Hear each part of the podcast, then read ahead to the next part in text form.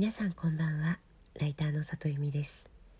この番組は文章を書くことや表現することについて毎晩23時にお届けしている深夜のラブレターです。先週の日曜日から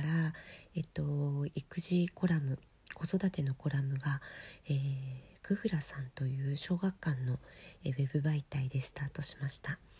でそれを読んでくださった方からいろんな感想を今いただいているんですけれども、まあ、その中にですね、えー、里由美さんって育休をどのぐらい取りましたかとか、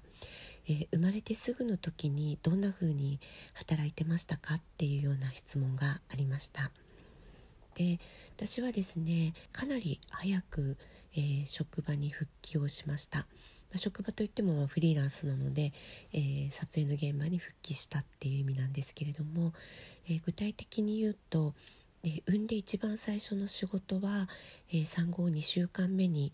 えーと、収録があったので、まあ、1時間ぐらいの、え自分のコメントを撮る動画の収録だったんですけれども、えそれに参加したのを皮切りに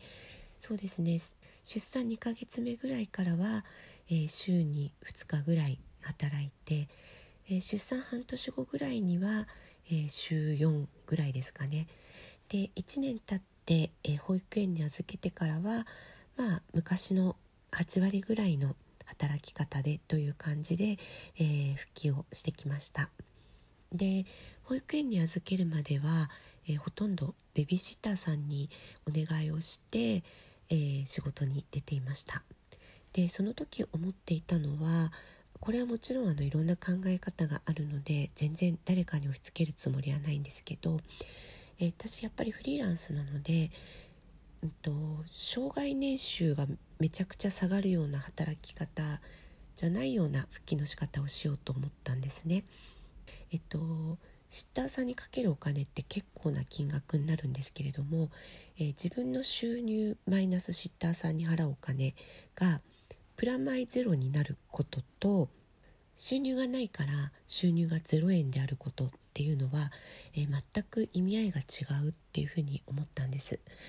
えー、プラマイゼロに万が一なったとしても、えー、その働いた時に例えばお仕事はつながっていくわけだし連載の仕事みたいなものも、えー、続けることができるわけですよね。そうすると、え1年後にほぼフルタイムで復帰した時もスムーズに、えっと、仕事に戻れるんじゃないかなというふうに思いました。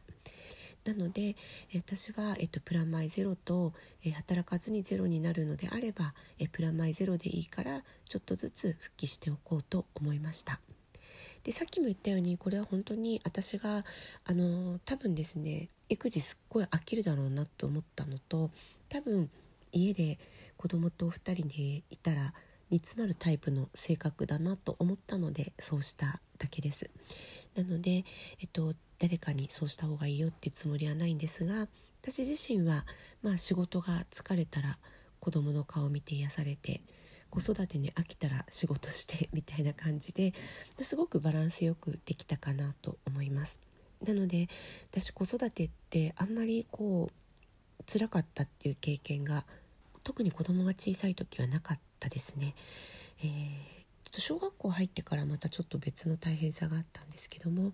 あ、子供がちっちゃい頃はあの全然ストレスなくいろんな人の手を借りて、えー、仕事をしたり子育てしたりしてきました、えー、いろんな育て方があっていいんじゃないかなと思うので、えー、自分の一番楽な方法楽な方法が私はいいと思ってるんですけど楽で気持ちのいい方法をとるのがいいんじゃないかなと思っています。今日も来てくださってありがとうございました。また明日も23時にお会いできたら嬉しいです。ライターの里由美でした。皆さんおやすみなさい。